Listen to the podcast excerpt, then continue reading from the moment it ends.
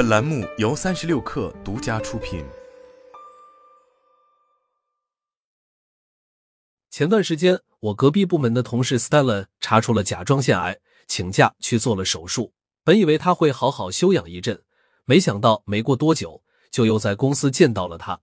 问起他的健康状况，我才知道他担心请太久的假会影响工作，术后恢复的又还不错，所以手术两周后就上班了。Stella 给我分享了他在社交平台上看到的评论，我才知道带病上班的打工人并不少见。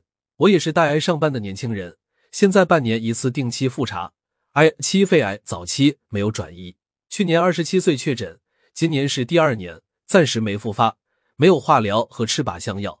医生说可以工作，但是要注意身体。羡慕有的人靠家庭可以不用工作，我父母没办法给我更多的帮助，这一生只能靠自己。三十九岁，甲状腺癌诊断后全切，现在一年了。我当初也以为小事切了就行，但是术后我出现了呼吸困难反应，掉血氧，被医生摁着在清醒状态下切了。随后的一个月里，不能说话，不过吞咽，不能躺着睡觉，肺部感染，太难过了。最幸运的是，我带着这样的 buff 还阳了，整整烧了十四天，基本上在去往白肺的路上，肺部双感染，记不起来打了多少天针，做了多少次雾化，出现了干损等症状。出院后，我回家除了吃饭，睡了整整七天，然后过完年我就上班了，到现在还气喘，浑身浮肿。没有人把你当病人，每天都很累，看似轻舟已过万重山，此类种种。看得人鼻酸。当代打工人不敢看体检报告，当代打工人好像多多少少都有点亚健康。体检结果出来，没点大大小小的毛病，都不好意思说自己在努力上班。就我自己的体检结果出来，也是一堆毛病，比如脑血管功能受损、颈椎生理曲度变直、椎体骨质增生、椎间盘变形，看得我心灰意冷。我们单位的年轻人也好不到哪儿去。大家普遍都有颈椎病，各种结节。DT 财经之前发布的文章，上海白领体检异常率百分之九十九，这届打工人的身体有多差？显示从二零一三年开始到二零一八年，上海白领的体检异常率从百分之九十四上升到了将近百分之九十九。也就是说，每一百位打工人中只有不到二人完全健康。调查显示，九零后的五大健康困扰。分别为皮肤问题、抑郁、肠胃问题、睡眠问题、脱发。从性别来看，女性排名前三的健康问题分别为慢性宫颈炎、骨质疏松、幽门螺旋杆菌，而男性排名前三的则依次是血粘度升高、甲状腺异常、慢性咽炎。最近有个流行词叫“脆皮年轻人”，“脆皮”一词源于一个网络游戏术语，指的是防御力低下、生命值微弱的角色。用它形容一些年轻人因为各种原因，如意外、疾病等而频繁进出医院，导致身体状况不佳的现象。比如，有的人伸个懒腰把脖子扭了，打个喷嚏腰椎间盘突出，憋个笑导致鼻动脉破裂。据媒体报道，仅今年九月份一个月，郑州某医院急诊科就接诊了一千七百多名年轻人，病因包括外伤、腹痛、胸闷等等，主打一个伤病多样化。谁都知道，这背后的主要原因就是睡眠障碍、饮食不规律、缺乏锻炼。难怪年轻人最怕看体检报告了。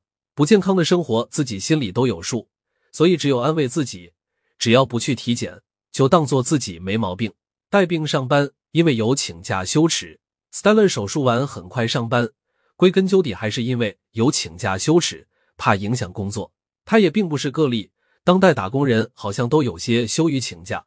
连正常病假都不敢大大方方提出来，更不用说其他事项的请假了。找个借口都要想半天。我也曾有请假羞耻。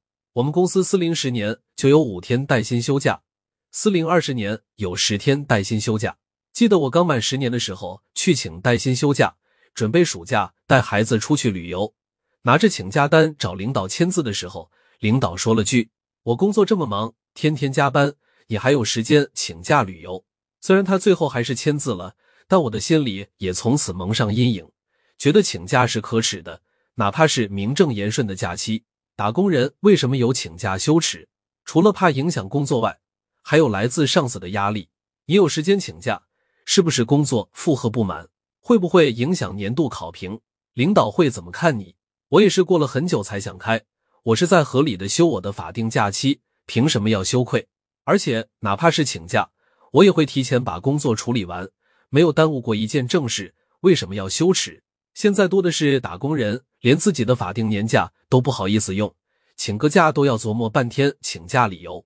所以之前看到一位网友给领导发的请假理由是给玲娜贝儿过生日的时候，我也对他的勇气深感敬佩。但仔细一想，休假本身就是职场人合理的权利，又为什么非要找一个合理的理由呢？学会善待自己，谁都知道，想要身体健康，就要饮食健康，多运动，作息有规律，不熬夜。可知易行难，但以下这三件小事却不难做到，你不妨试试：一看病要趁早。克服请假羞耻，在牙科门诊看到匾上写着“上医治未病”，意思是高明的医生往往能够在疾病未发之时及早干预，从而防止病发。这句话对病人也一样适用，那就是看病要趁早，早发现早治疗。我就是蛀牙没及时治疗，拖到了根管治疗的地步。如果早点补个牙就好了。现在不仅要跑几趟医院，花费也翻了好几倍，不舒服就要去医院。那是身体给你发出预警信号了，不要硬扛，也不要不好意思请假。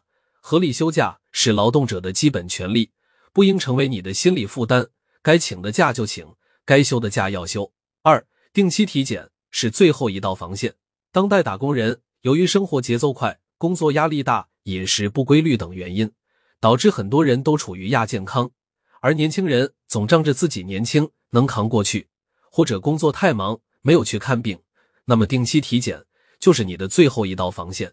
有了健康，你的人生才有更多可能；没有了健康，一切都没有了意义。希望每一个努力拼搏、加班加点的人都能留出一点点时间为自己的健康考虑。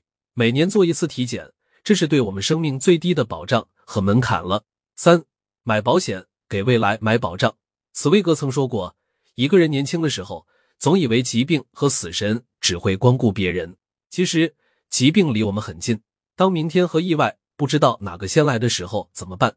当然是提早预防，比如买保险。人吃五谷杂粮，谁都不能保证自己不生病。面对无法预知的风险，有一份保险就能抵御这种风险。未雨绸缪，能让你的人生之路更加安全稳健。以前我身边的七零后聊的最多的是保养养生，九零后天天约健身徒步，现在正好反过来了。九零后开始养生，而七零后周末忙着去徒步了。越来越多的年轻人开始关注自己的健康了。最后，希望你也能好好爱自己。